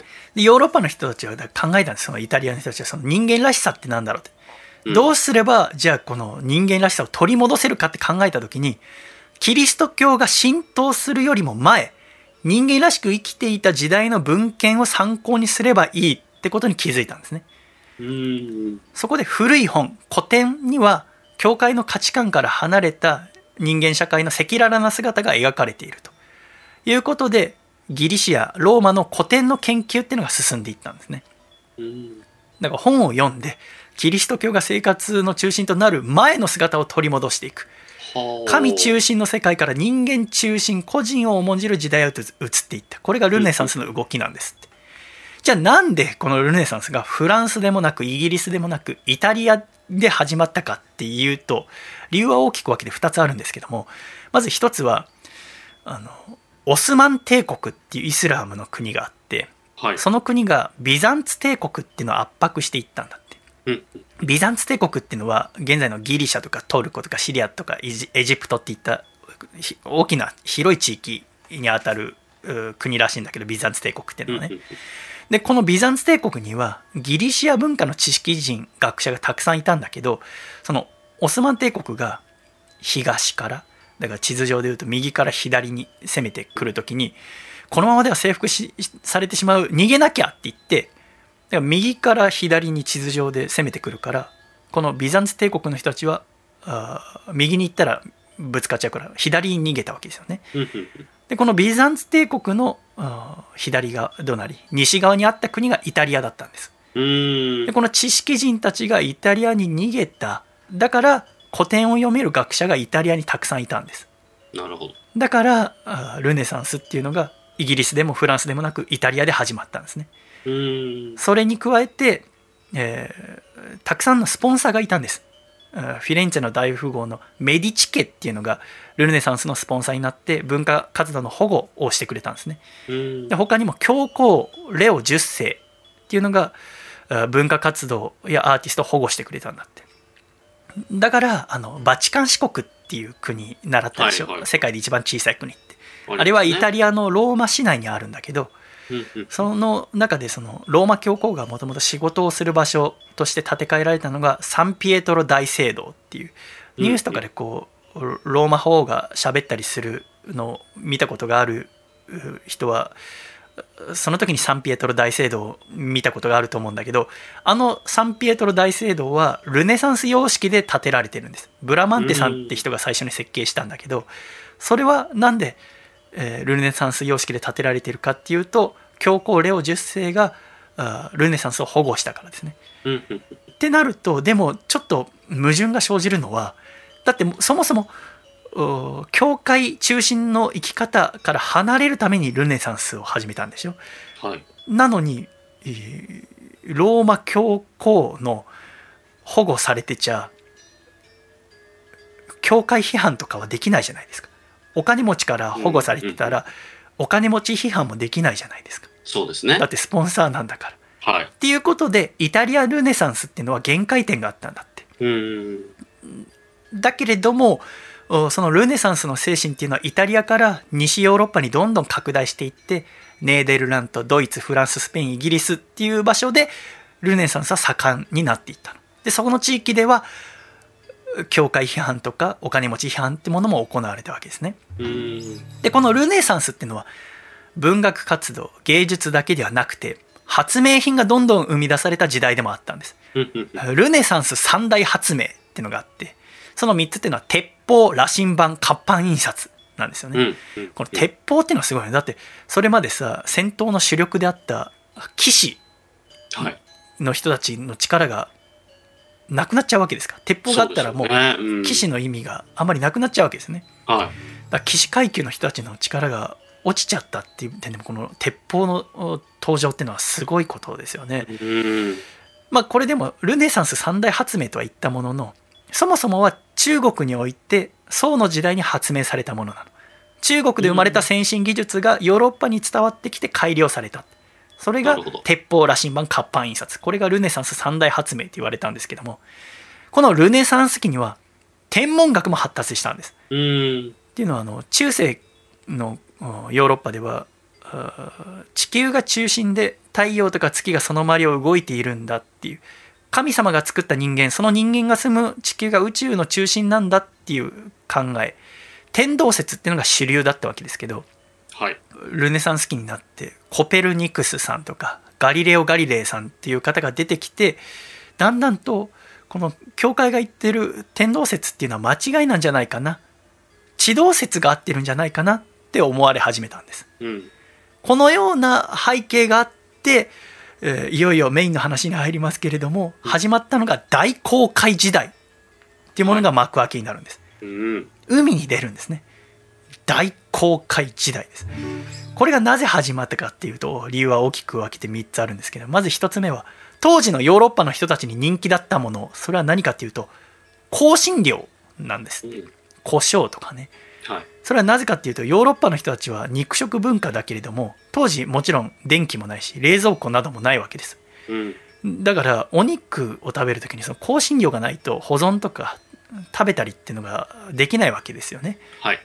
なんだけど香辛料は暑くてジメジメした地域じゃないと育たないと。緯度が高いヨーロッパじゃあんまりさ育たないわけですね香辛料っていうのは。取れないわけです。じゃあどのようにして手に入れてたかっていうと東方貿易。北イタリアの商人たちが地中海の東のあたりの地域まで行ってビザンツとかイスラームの商人から香辛料などを手に入れてたんです。貿易してたんですね。だから東から香辛料を手に入れ,、えー入れるためにヨーロッパ側は対価としてヨーロッパで取れた銀を与えてたんですうん。銀と胡椒を交換している時代だったわけですねはい。だけどさっき言った通り15世紀に入って本当にオスマン帝国が攻めてきて地中海の東の地域を占領しちゃったんですしたらこの東方貿易を邪魔するようになったんですねなるほど。で貿易邪魔されてその香辛料が手に入らなくなったらその香辛料の値段がどんどん上がるじゃないですかそうですね。そしたら困りますよね、ヨーロッパの人たちはお肉たくさん食べたいのに。保存しておきたいのに、胡椒がもう手に入らない。どうしよう。もうでも東方貿易できないしな。困ったな。こうなったら自分たちで香辛料を手に入れよう。インドはどこだ？って話になった。ってなって、えー始まったのが大航海時代。これが理由理由の一つですね。で理由の二つ目はマルコ・ポーロマルコ・ポーロの書いた東方見聞録っていうのが一つはいはいはい。な理由になったらしいんですね。マルコ・ポーロの東方見聞録なんか聞いたことありますよね。ありますね。私も世界史でここで初めて日本が出てきますね。黄金の国ジパング伝説っていうのがこの東方見聞録の中に出てくるわけです。あの東にずっと行ったところには金とか真珠っていうのがたくさんあるジパングっていう夢の国があるらしいよっていうのがこの東方見聞録には書かれてるんですよねこのマルコ・ポーロっって人でもねもうおこの人は13世紀から14世紀にかけての人だからあの100年前ぐらいの人なんです。このルネッサンスが始まった時から考えると、このマルコ・ポーロって人知ってますけど私意外と知らないことがあってマルコ・ポーロ時代は日本に来たわけじゃないんですね。っていうのは17歳の時にマルコ・ポーロはまずお父さんとおじさんと一緒に東に旅に出るんです。貿易商人だったからお父さんとおじさんが。で元に行くんですね。元の皇帝のフビライ・ハンに会いに行くんです。要はあのほら日本にも2回鎌倉時代ですか？に攻めてきたりしたあの元寇って言って。そうですね。あれを指揮したのがフビライ・ハンってひ人ですけどこのフビライ・ハンに会いに行ってこのフビライ・ハンの元で17年間働くんですよね。マルコ・ポーロとお父さんたちはね3年かけてまず元に行くんです。イタリアから。で3年かけて行って17年使えてでフビライ・ハンがもうすぐの支配が終わるなってそうすると自分の身も危ないなって言って3年かけてまたイタリアに戻ってくるんです。それがマルコ・ポーロなんですけど。でその後その3年後にベネチアとジェノバが戦争してでマルコ・ポーロも兵士としてそこに従軍するんだけど逮捕されて捕虜になるんですね。でその時に牢屋にいる時に同じく捕虜だった物語作家のルスティケッロって人がいるんだけどだから暇じゃん牢屋の中いる時で、はじめまして、僕、ルスティケッロです。つって、あなたは？って聞いたら、あ私はマルコ・ポーロですってなるわけですね。で、マルコ・ポーロさんと、じゃあ今までどんな風に生きてきたの？っていう話をするわけじゃないですか。ルスティケッロは、僕はこういう人生歩んできましたって。マルコは、どういう人生歩んできたんですか？って聞いたら、いや、僕はえー17歳の時に3年かけて現に行って、えー不備来藩のもとで17年間働いてました。え、何それ？って。お前、なん、え？不備来藩のもとで17年働いた？エピソードが強い。そう。激強エピソード持ってる。だってこの当時アジアに行った人なんてねほぼいないわけですから。はい。17年不備来のもとで働いて帰ってきて、で何 ?44 歳の今、牢屋にいんの？すげえってなって、このマルコ・ポーロからルスティケッロは面白い話をたくさん聞くんです。うん。えーすげえ面白いっつって、それをルスティケッロが書き溜めたものが東方見聞録なんです。うん。だからマルコ・ポーロが書いたもんじゃないってことですね。うんうん黄金の国ジパング伝説っていうのもその牢屋で語ったことなんですよね。うん。これはマルコ・ポーロが中国を通った時に人から聞いた話なんだ。なるほど。日本っていう国があってねっていう。だから人からこう伝言、伝え聞いたものをさらにルスティケリロに話してるわけ。聞いてから何年後か知らないけど。あの伝言ゲームでわかるけどさ、人からこうはい伝わっていくとどんどん変わっていくでしょ？そうですね。でやっぱより面白くしようと思って話を盛りますから。うん。だからこの東方見聞録っていうのは実際の事実とは異なることんとか嘘とかがたくさん書いてあるんですよ大げさなこととかうん。でもそれを差し引いたとしても当時アジアについての文献なんてものはヨーロッパに、えーほぼなかったからこの東方見聞録ってものはすごく重宝されたんですね。でこれを読んでヨーロッパの人たちは黄金の国行ってみたいと思ったわけです。アジアっていうのはすごく可能性に満ちた場所なんだなって。と思った人たちの熱量がこの大航海時代っていうのもを開いた理由の一つであるわけですね。うん。これが2つ目。で最後は何かっていうと技術と科学が発達したってことです。さっき言ったけどそのルネサンスの三大発明の中に羅針盤というものがありましたけどうん。だからコンパスですね。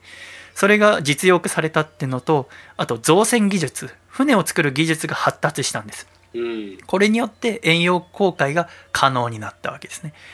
だからこうしてえー大航海時代っていうのが始まるわけ。なんですが、この船を出すっていうのは今みたいに一つの会社が船を作って出せるわけではなくて船を出すには大きなリスクを伴うんです。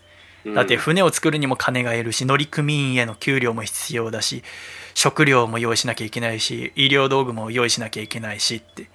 でこの航海をする費用ってのは誰が出すんですか？もう個人じゃ出せないですから。国が負担するわけです。国王が負担するわけですね。でもさもし船作って航海したところでそんなあアジアに船でヨーロッパから行った人なんて今までいないわけですから失敗したら全てパーになるわけじゃないですか。うん。っ。てなると国の中でこう慎重に議論する国とかは航海には出れなかったわけです。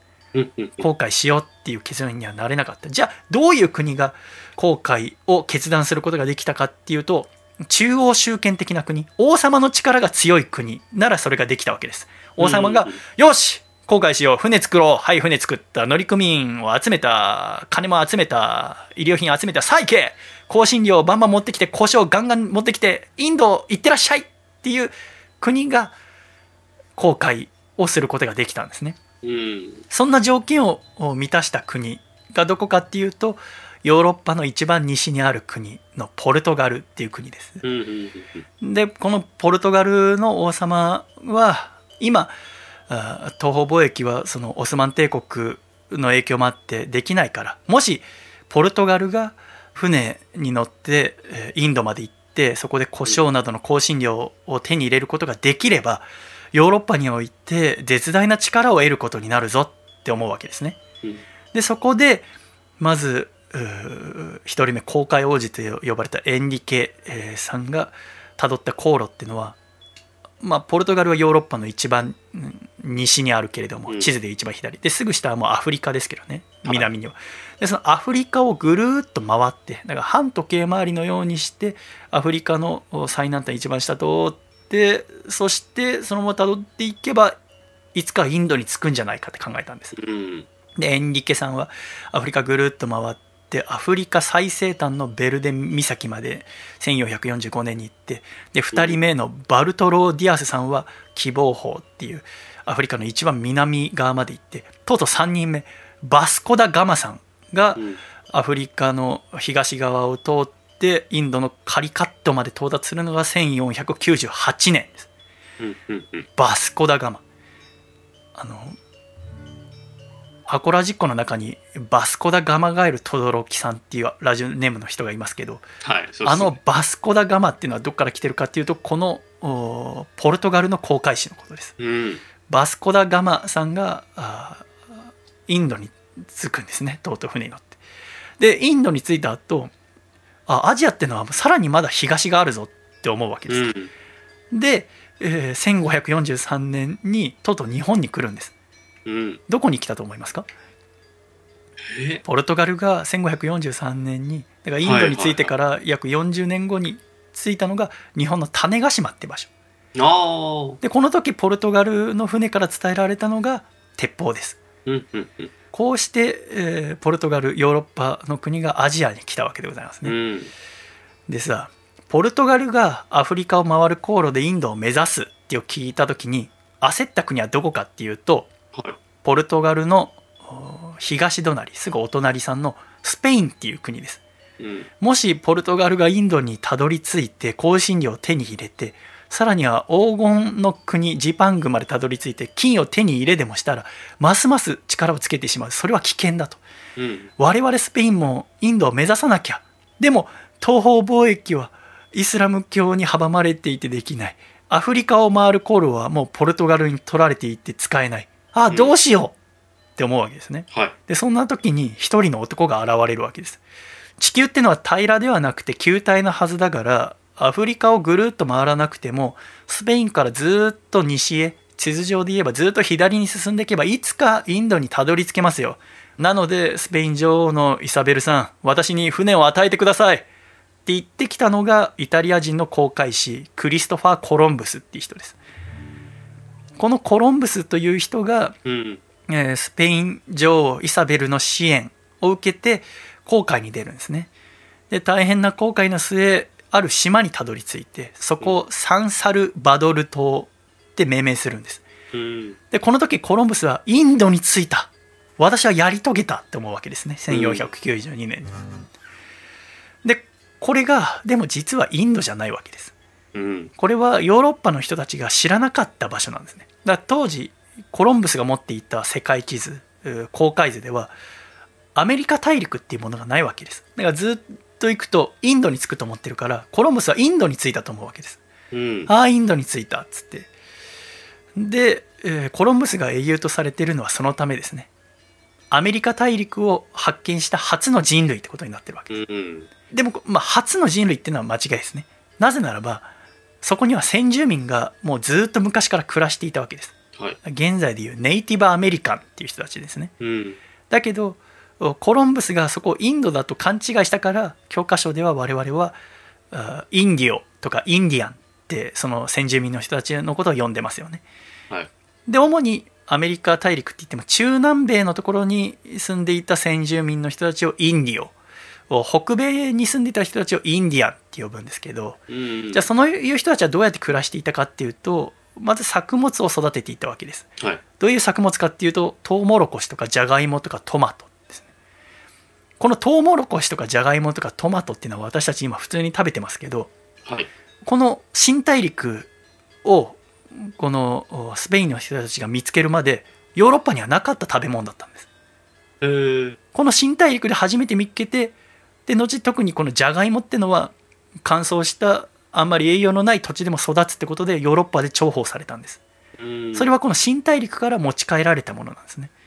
そんなトウモロコシとかジャガイモとかトマトっていうものを作って育てていたそしてこの新大陸の先住民の人たちは鉄ってものを持ってなかったんですうん。鉄がないだからコロンブスたちが持ってたナイフとかを見て意味が分かんなくて触って怪我とかしてたんだって。へまず刃物ってものがないだから草木を使って持った武器とかしかなかった。鉄ってものがなかったんです。でアメリカ大陸で新大陸には牛とか馬っていった大型生物がいなかった。で後にヨーロッパから連れてこられて牛とか馬が育てられるようになったんだけども。でそこにはもちろん先住民の人がいて文化や文明、えーや社会ってものもあったわけですだからあの映画とかでもよく取り上げられるマヤ文明とかはい。アステカ王国とかインカ帝国とかね。今でもほらあの遺跡のマチュピチュってものが残ってますけどはい。あれはインカ帝国のものですけどこういった文明や社会があこの新大陸にはもともとあったわけですけどうん。じゃあこのコロンブスたちやこのあと続々とスペインから来る人たちはこうした先住民の人とかあ文明文化をどうしたかっていうと滅ぼして支配下に置くことにするんですうん。スペインからアメリカ大陸に来た人たちのことを征服者コンキスタドールって呼ぶんですけど、うん。コロンブスらコンキスタドールは先住民たちを人間ではなくて動物のように扱ってこき使ったんですね、うん。えー銀山を掘らせて銀を取り出したりとかさっき言ったような作物を育てさせたりとかでそうするとあの流行り病っていうのが起きたんですよ。あの、アメリカ大陸にはそれまで外からあー人が来ることがなかったからうん。新大陸に。それがユーラシア大陸から運ばれてきたわけです。コロンブスたちと一緒に、うん。そしたらアメリカ大陸新大陸で天然痘とかはしかとかチフスインフルエンザジフテリアっていった病気が流行って何万人もの先住民の人たちが死んだんですねうん。でさらにこき使われて、えーさらにたくさんの人も死んでいった。うん。うん。そうするとその先住民が死ぬとお働き手が足りなくなるじゃないですか。はい。あの銀山を掘らせたりとか金も探させたし、えー作物も育てさせたし、えーそれをさせる労働力が足りなくなるわけですね。ものすごい勢いで人が死んでいくから、あーそうした時にどうしたかっていうと奴隷を使おうって思うわけですはい。じゃあどっから奴隷を連れてきたかっていうとアフリカから連れてきたんですねうん。こうして連れてこられたのが黒人奴隷の人たちですうん。でさらにでもこのアフリカ大陸から来た黒人奴隷たちによってマラリアとか黄熱病っていった感染症がさらにこの新大陸に、えーで流行っちゃうわけですそうするとさらに先住民族が死んでいくわけですねでまあ同時にあのヨーロッパの人たちスペインの人人たちもこのマラリアとかにかかってあの働けなくなったりするんだけどうん。だけどアフリカの人たちは病気に抵抗力を持っていたのであんまりそのヨーロッパの流行り病とかにもかかんなかったんだって。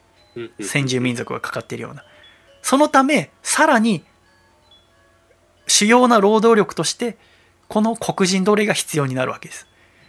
こうしてどんどんアフリカから新大陸に黒人奴隷が連れてこられるこれがアメリカ大陸においてアフリカの人たちが連れてこられた理由なんですうん。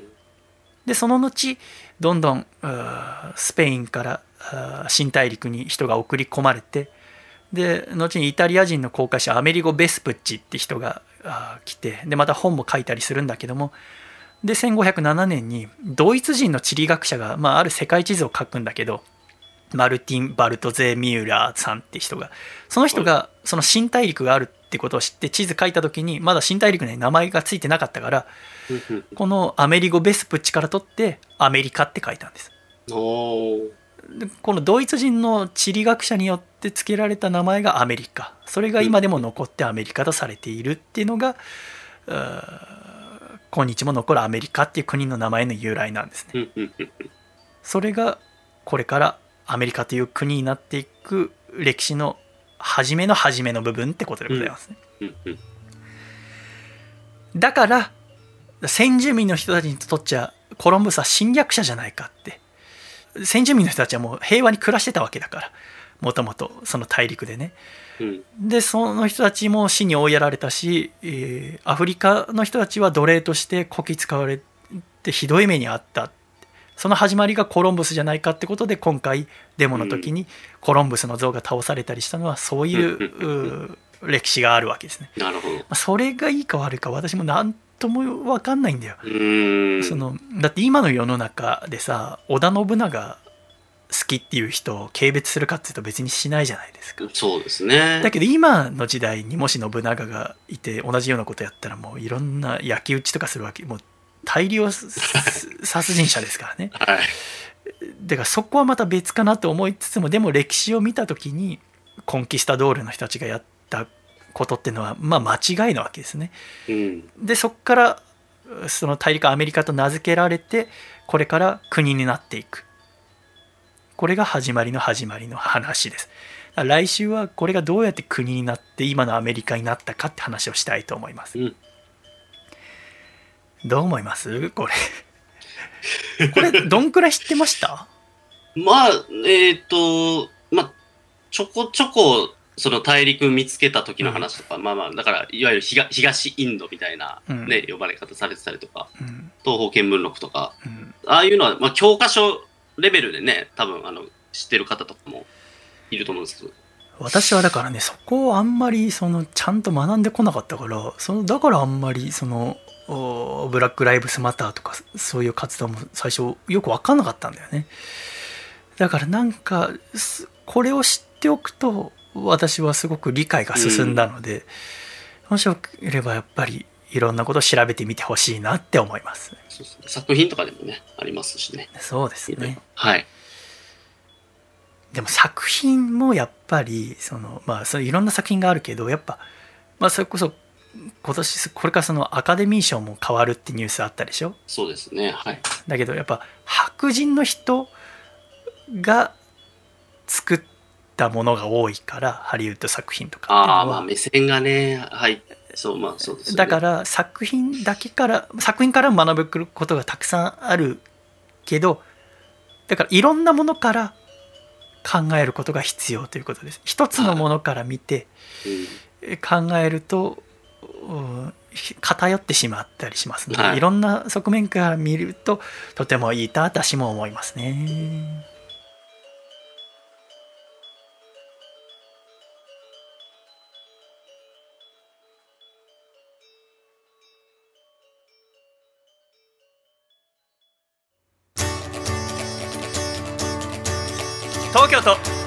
ラジオネームジャーギジョージ。さんからいただいた細身のシャイボーイがお父さんと仲直りする方法。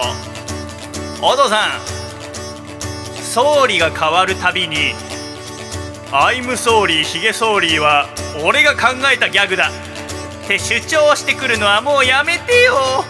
細身のシャイボーイのアコースティックレディオは。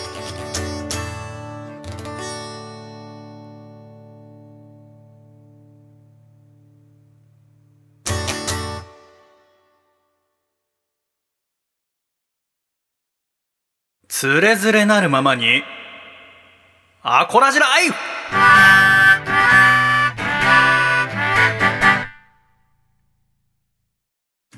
つれづれなるままにアコラジライフ。このコーナーではアコラジっ子からいただいた日々の生活にまつわるお便りや、ふと疑問に思ったことなどを紹介してまいります。笠倉さはい。ん。来週のメッセージテーマですが自分の手元に置いてあるもので一番長く使っているものにしますか？はい。私は学習机うん。かさちゃんは？タオルケットですか？でもう捨捨てたんでしょ？か。もうそれがなくなったから。あじゃあそれちょっと来週までに考えておいてくださいはい。ぜひ、えー一番長く使っているものを教えてください。えーつれづれなるままにアコラジライフです、まあ、さっきちょっとねアメリカの大陸が見つかるまでの話しましたけどはい。ハップなんかね私がすごく不思議なのはさそのまあコロンブスの話とかをさ、調べててさその航海士としてコロンブスってすごいのようーん。航海士として一流の航海士でで最初そのやっぱう航海といったらポルトガルだからまずイタリア人のコロンブスがポルトガル行ってお願いするの。何とかして船出してくださいって。でもポルトガルで OK 出なくてスペインに行ってお願いして。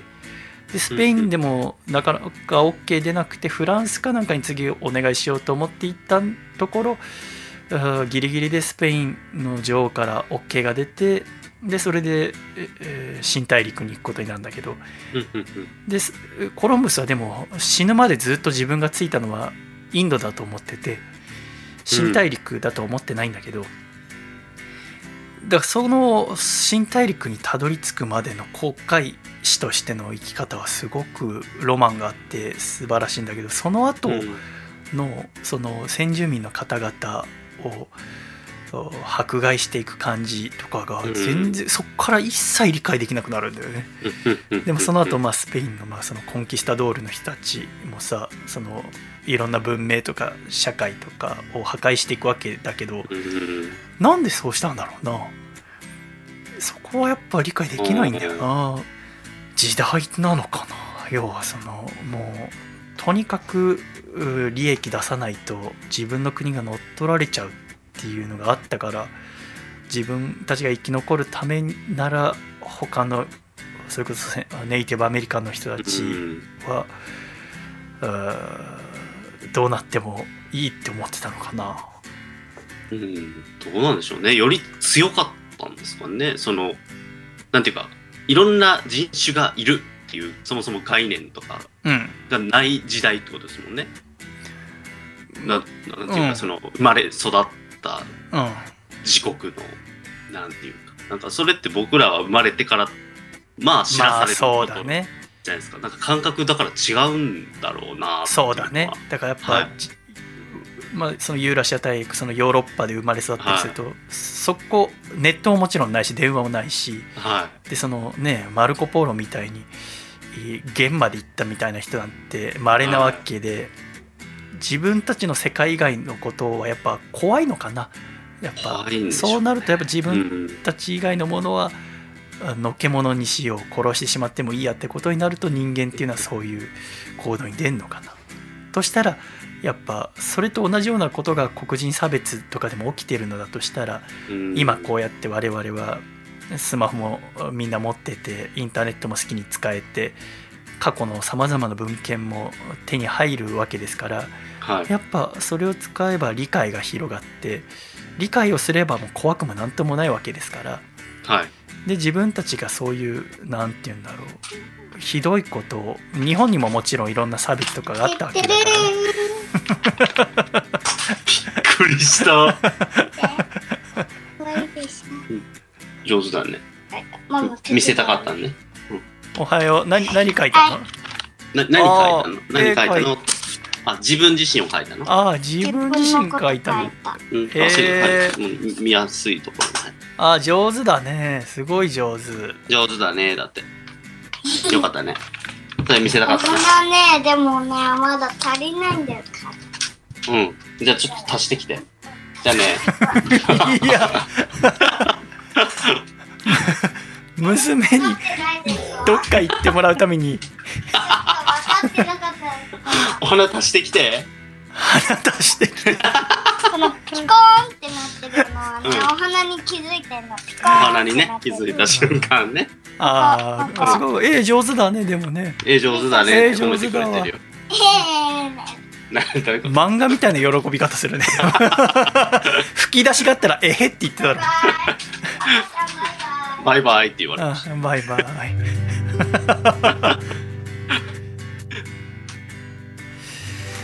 さあ今週のつれづれのメッセージテーマは「もらって嬉しかったプレゼント」でございますが今週の1通目こちら兵庫県のラジオネームアーマシットさんからいただきました。皆様お疲れ様です。お疲れ様です。お疲れ様です。今週のテーマメールですがプレゼントをもらったことがあるという前提の メールテーマの設定のレベルの高さに太陽の光を眩しく見ているようで直視ができません笠倉さんはこんな私に誰か女性を紹介してください。それか極上のゴシップを教えてくださいといただきました。極上のゴシップを教えてもらえればいいんですよ。そうか。いやこれちょっと見て私もちょっと反省したね。はい。確かに前提としてプレゼントをねもらったことがあるっていう前提でも それぐらい許してくれ何かしらでもね まあ何をプレゼントとしてね考えるのかってなだって今週もあったよメッセージの中でどれだっけな。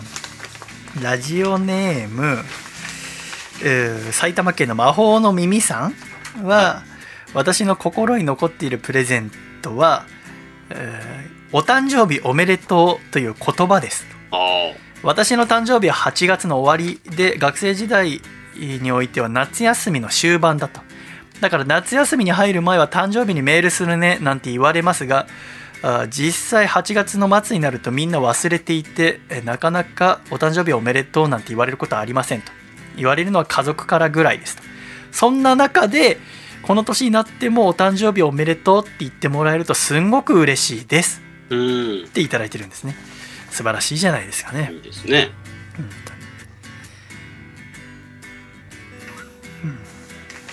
誕生日おめでとう。そうだね。あのさ私もあのなんだ誰かの誕生日聞くとなるべくあの Google カレンダーかな？に入れるようにして iPhone のカレンダーに入れるようにして、あ入れるとあの毎年出るからさ。あはい。そうするともうさ 1, 1週間に一遍は誰かの誕生日があるわけ。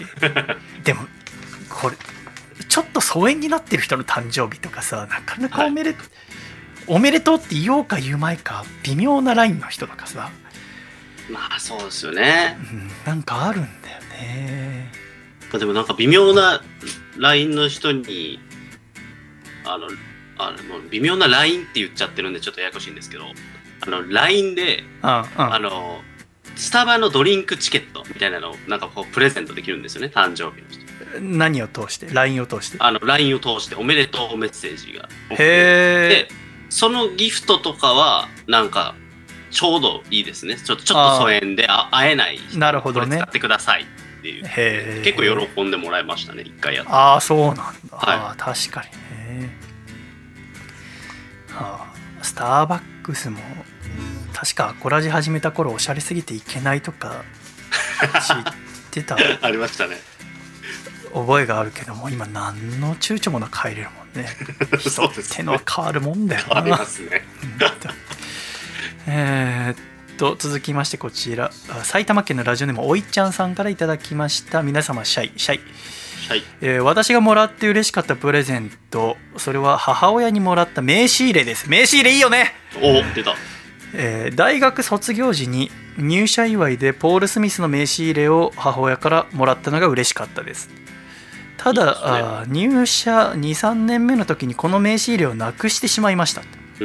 母親になくしたと伝えるのが申し訳なくて今では自分で全く同じものを買い直してそれを母親からもらった名刺入れだと言って使っています。と今度はなくさないように大切にしますといただきました。素晴らしい。いい優しさですね心遣いで、誰も傷つかない。うんお母さんは自分の使ってくれてんだってなるわけですね。すごい。だからやっぱそうね名刺入れをプレゼントで送るっていうのは結構あることなんだね。私あんまりないのかと思ってたわ。まあまあプレゼントの一つとしてあるとは思ってたけどそんなにそっか結構あるあるなんだね。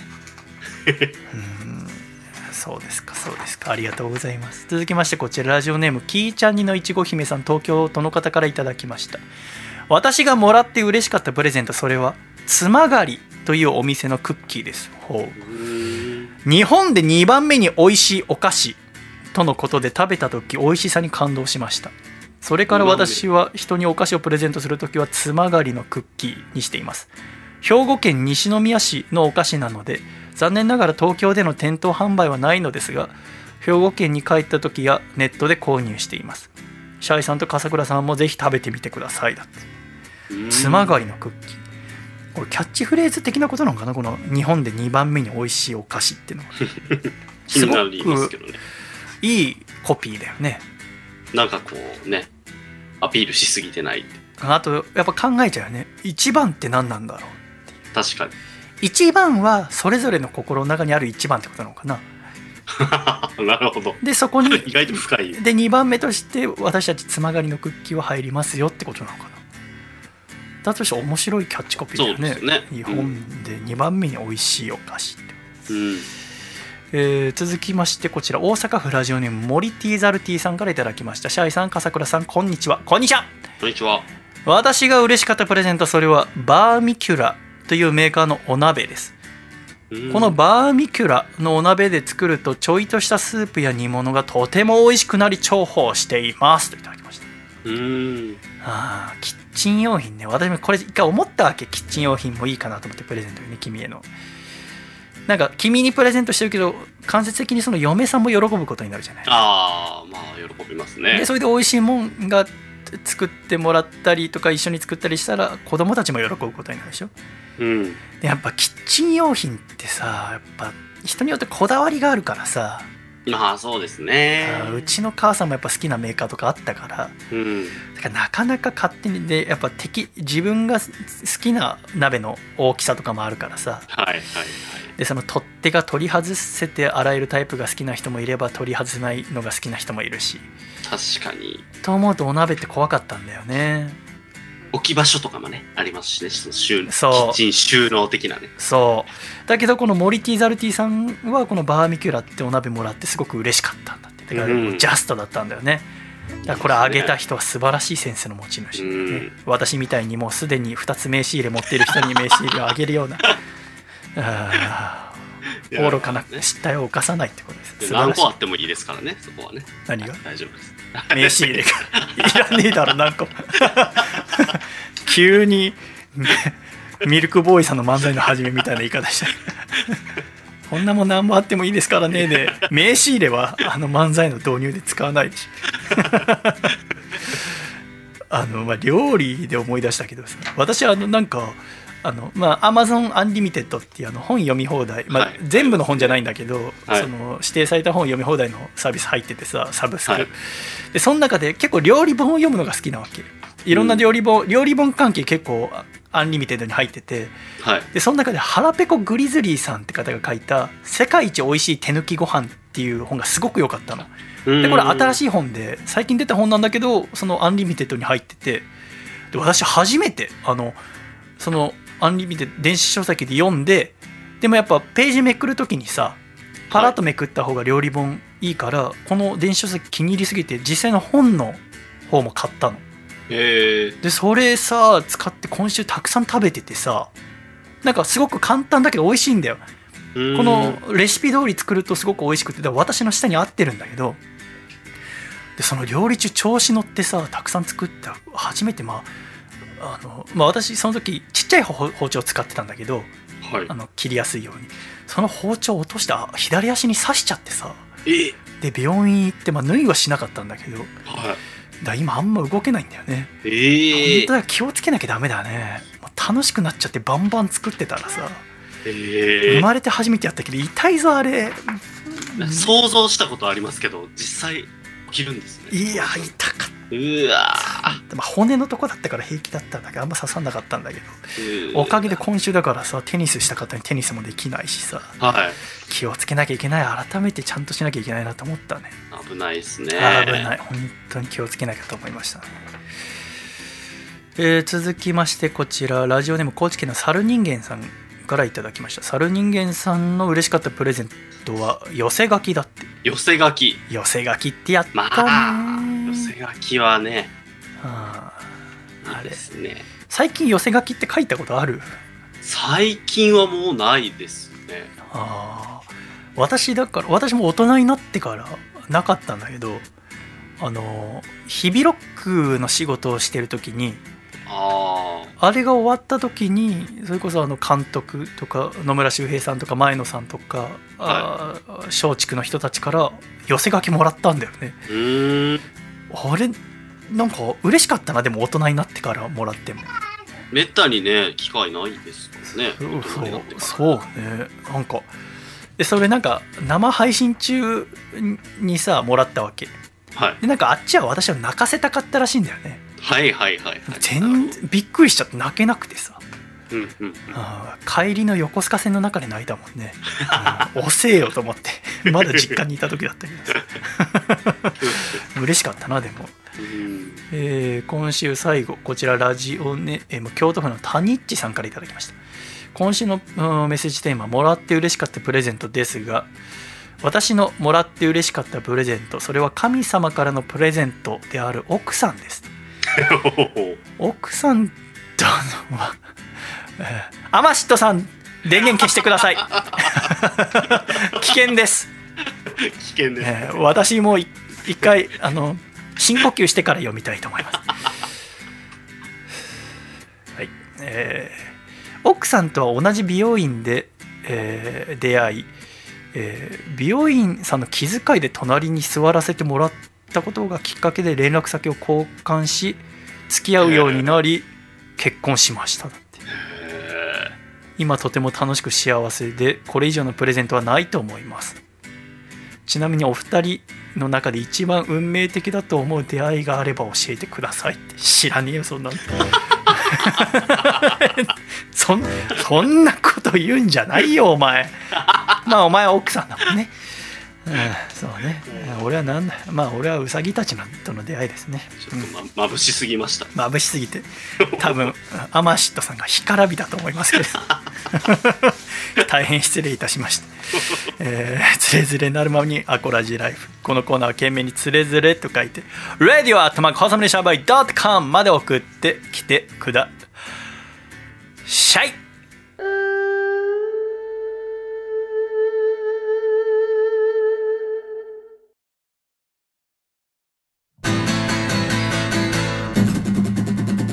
弱気にキックのビートルズ。酒とビートルズ。つまみなんていらないわ。教えておくれビートルズ。頼むビートルズ。慰めなどいらないわ。恋なんてしなくて。生きてゆけるって笑っていなしたらいいんじゃない？恋なんてしなくて。道足りてるってさら大変ならいいんじゃない？遅れてくるよヒーローなぜにヒーロー遊びなんていらないわ叱っておくれヒーロー頼むヒーロー偽善なんていらないわいつの間にやら迷っちまっているんだ過去の決断すべてが間違っているような気がしてきてはいつの間にやら絡まっちまっているんだ。求める答えは正しくなくていいの恋なんてしなくて。生きてゆけるって笑って生きたらいいんじゃない？恋なんてしなくて。道足りてるってよかって見せたっていいんじゃない？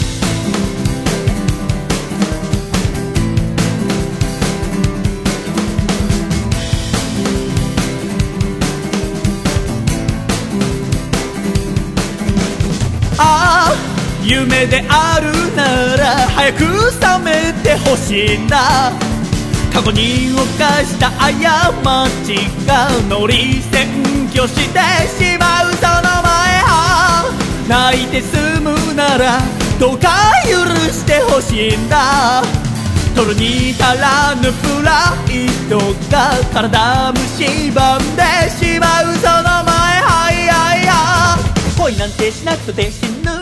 ことないって歌ったって誰にも響かない。だからだって嘘の歌詞を書いたってそんなんじゃ私踊れない。恋なんてしなくて生きてゆけるって笑っていなしたらいいんじゃない。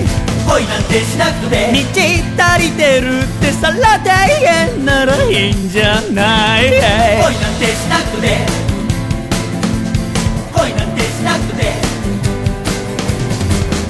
したくて。恋なんてしたくて。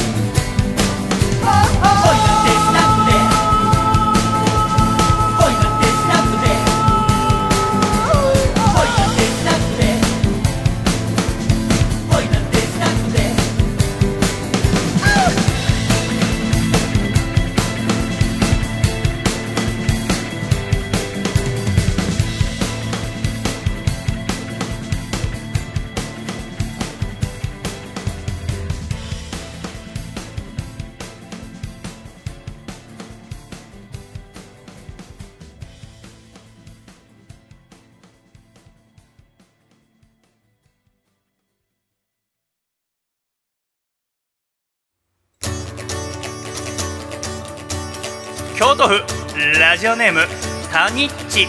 さんからいただいた細身のシャイボーイがお父さんと仲直りする方法。お父さん僕がお父さんからもらったプレゼントで一番嬉しかったのは何よりもこの高吉っていう名前だよ。話は変わるけどちょっとお金貸してくれない？細身のシャイボーイのアコースティックレディオ。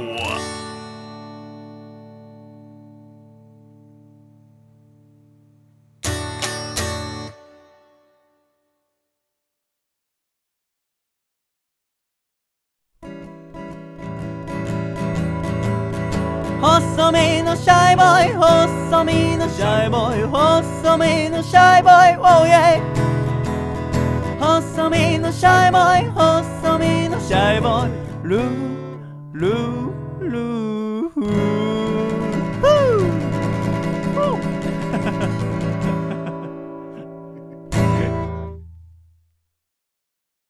第194回細身のシャイボーイのアーコースティックレディオ。この番組は徳島県ソマ静岡県エルモミゴ東京都エクストリームパーティー岐阜県緑神奈川県パラレル京都府谷地東京都マーチル。ギフトには動物コーヒーの七色商店。以上8名の提供で今週はシャイ笠倉の2人でお送りいたしました。今週も最後までお聞きくださり誠にありがとうございました。ではエンディング。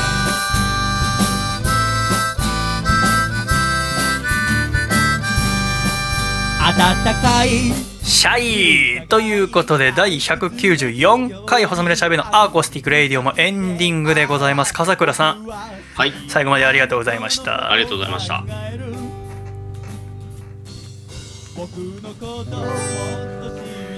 えー今日はこの後どうやって過ごすご予定ですか？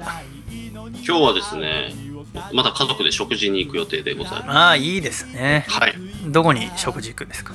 あのホテルのビュッフェといいますか。ビュッフェはい。ちょっとヒルトン東京という。